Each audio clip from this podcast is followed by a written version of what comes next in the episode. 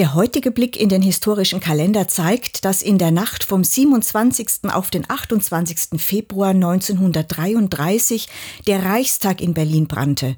Kurz darauf wurde der Niederländer Marinus von Luppe gefasst, für schuldig befunden und zum Tod verurteilt. Nach der NS-Zeit wurde der Fall wieder neu aufgerollt und der Angeklagte freigesprochen.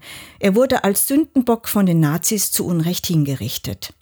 Das ist schon mehr als 90 Jahre her. Trotzdem hinterlässt bei mir dieses Ereignis und die gesamte NS-Geschichte einen schalen Geschmack. Da bin ich nicht die Einzige. Die vielen Demonstrationen der letzten Wochen gegen rechtes Gedankengut lassen mich aufatmen. Es gibt viele, die ein buntes Deutschland und eine funktionierende Demokratie befürworten und die dafür auf die Straße gehen. Gott sei Dank. Die Geschichte hat uns gelehrt, dass wir wachsam sein müssen.